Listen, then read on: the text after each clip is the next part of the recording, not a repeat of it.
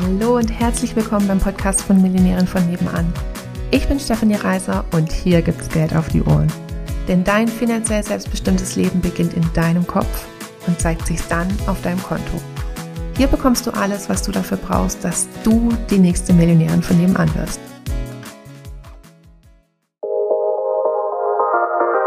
Hallihallo, Hallöchen zu einer weiteren Podcast-Folge von Millionärin von nebenan. Ich bin wieder am Start, die Stefanie, und wieder mit mir die Adina. Hallöchen. Hallöchen. Hallöchen. So, Adina, was machen wir heute? Ich habe eine Instagram-Frage mitgebracht, welche lautet, wie hast du diesen großen Sprung geschafft, also zu dem Unternehmen, zu dem, was jetzt existiert, äh, und warst gleichzeitig für deine Kinder da? Also am Anfang war, war ich tatsächlich äh, immer erst so gegen, also Anfang als 2018, so die ersten Monate, Mai, Wie alt waren die April, da? Ma- äh, 18, ich habe im April angefangen und dann, bis ich irgendwie mal sichtbar geworden bin, war es, glaube ich, irgendwie Juni oder so. Und ich hatte ja dann erst eine, diese unerfüllte Kinderwunschpositionierung und das lief ja jetzt nicht so, so, nicht so. Und ab August hatte ich ja dann die, die ähm, Abnehmen-Positionierung, genau. Und aber jetzt sagen wir mal so ab Juni, also halt sobald ich diese Facebook-Gruppe damals hatte, ähm, war ich meistens so zwischen 22 Uhr und 22.20 Uhr 20 live. Äh, also, ähm, weil da waren meine Kinder noch äh, eins und drei, also äh, oder eineinhalb, irgendwie ein Dreiviertel und, und drei Dreiviertel. Ähm, da ist nix mit, also vormittags habe ich ja noch Heilpraktikerin ähm, gemacht oder ähm, auch immer noch so die alten Sachen, als man mit viel beschäftigt mit allen möglichen Sachen. Ähm, dann hatte ich den Haushalt. Dann habe ich den Hannes, der war dann noch bei einer Tagesmama. Der war auch nicht alle, jeden Tag bei der Tagesmama und den habe ich den, glaube ich, immer um zwei oder so geholt und den Henry dann später nochmal vom Kindergarten. Und dann waren wir den ganzen Nachmittag auf dem Spielplatz oder sonst irgendwo. Da ist nichts mit irgendwas am Handy machen. Wollte ich auch nicht. Ähm, Abendessen, Kinder ins Bett bringen. Also ich habe mich mit dem Lukas immer abgewechselt, aber selbst wenn der Lukas die Kinder ins Bett gebracht hat, dann habe ich das Chaos beseitigt. Ähm, dann, keine Ahnung, war ich vielleicht um neun fertig. Dann habe ich eine Stunde gebraucht, mich zu trauen, live zu gehen. Und äh, dann bin ich so, oder einen Post zu schreiben oder so. Also ähm, ich eine Stunde gebraucht, einen Post zu schreiben und dann ging das so um 22 Uhr raus. Also das waren so meine Anfänge. Ich habe das dann einfach so, was heißt einfach, ich habe das eben on top gemacht. Also später. Äh, und ähm, ich hatte ja dann, also, also das hat sich auch nicht geändert im August und das hat sich auch nicht geändert im September. Äh, und gleichzeitig habe ich ja auch damals schon die Strategie gefahren, wie, wie wir sie heute auch immer noch beibringen. Das heißt, da war einfach nicht viel Strategisches zu machen. Man musste die Sachen, die man gemacht hat, die mussten gut sein. Also der, der Post musste ähm, sitzen, die Verkaufsgespräche mussten sitzen, die habe ich auch. Wenn der Lukas die Kinder ins Bett gebracht hat, dann habe ich meistens ab 20 Uhr abends telefoniert. Genau.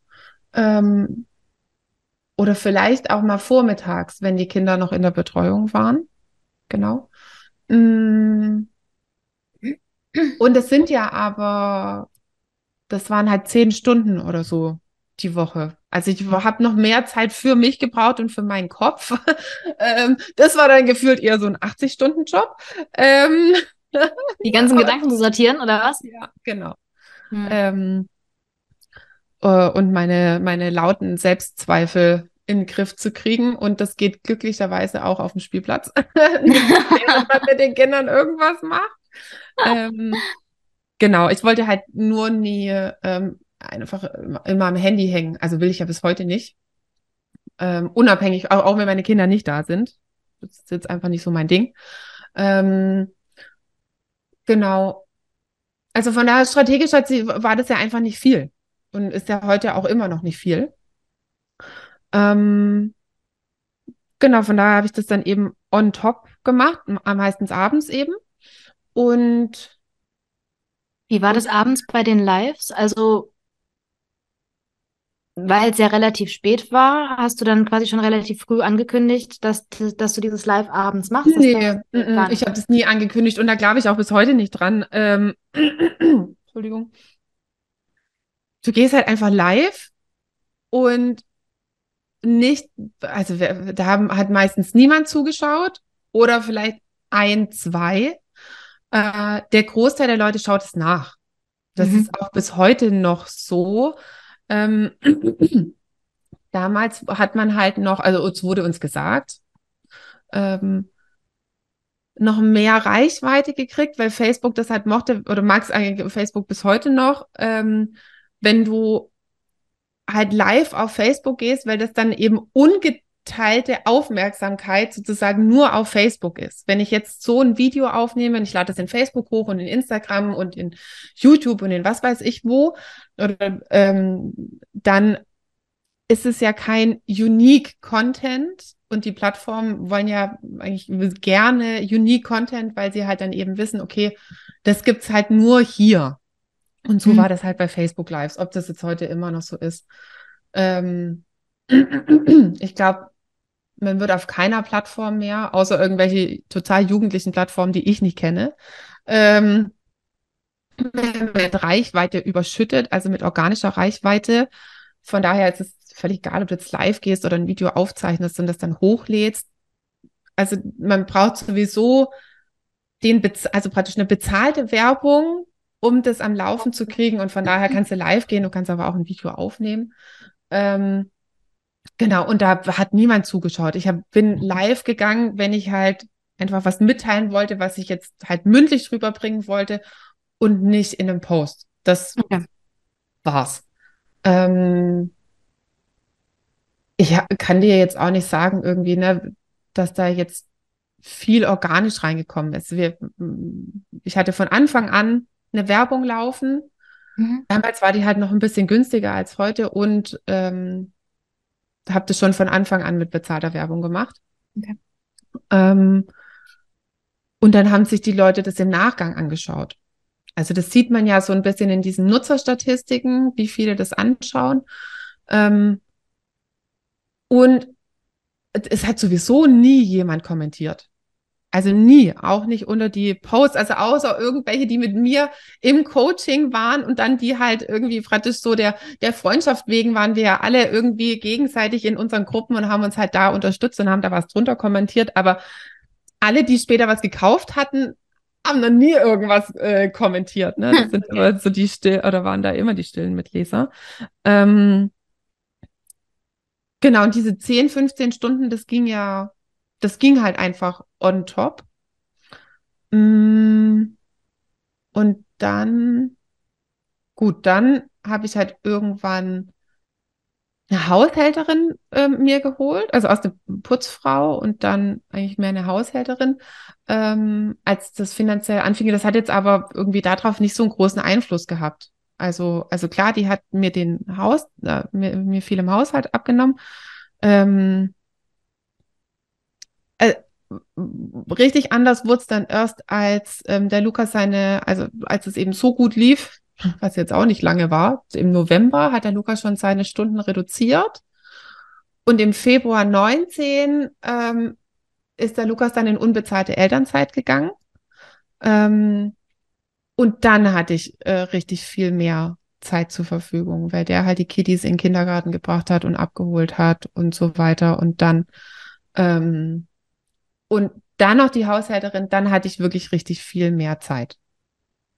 Und da hatte ich aber auch schon, weiß nicht, eine halbe Million eingenommen oder sowas. Also, ähm, worauf ich raus will, ist, in, in, in dem Geschäftsmodell, was ich gemacht habe und in dem Geschäftsmodell, was ich beibringe, ähm, lässt sich das Verein. On, on top machen, genau ähm, also ohne dass man praktisch nicht mehr zum zum Schlafen kommt. Ähm, genau.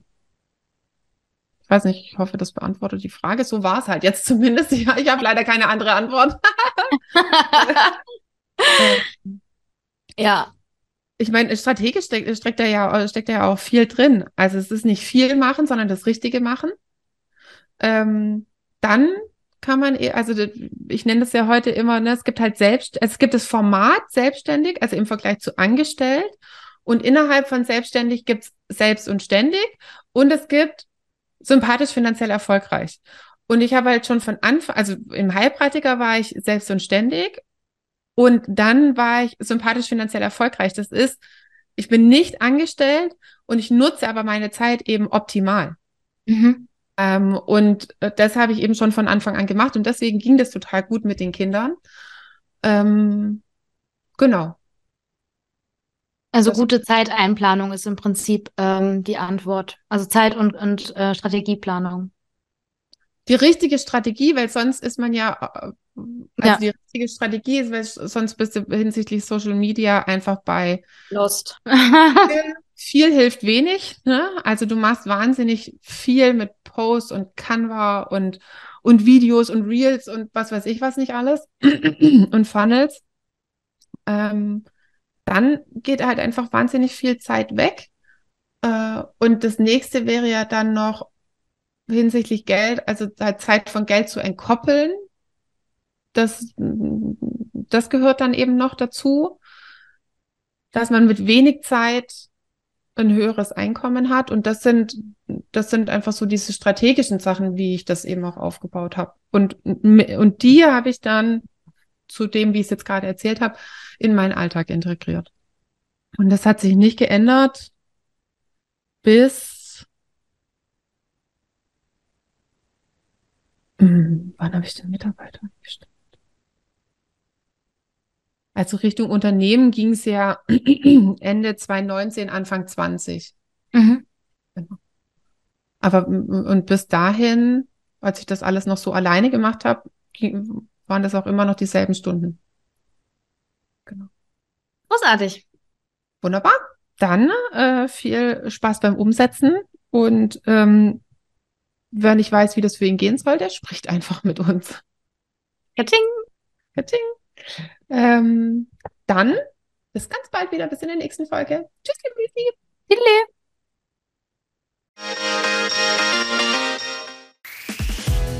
Wenn du mit uns deine Business-Idee finden willst oder wenn du schon selbstständig bist und da geht aber finanziell noch so einiges oder auch wenn du schon super erfolgreich bist und du wärst gerne noch erfolgreicher, dann sprich mit uns. Buch dir eine kostenfreie Beratung, wir gehen es dezidiert mit dir durch und finden mit dir eine Lösung, wie es auch für dich möglich ist, die nächste Millionärin von nebenan zu werden.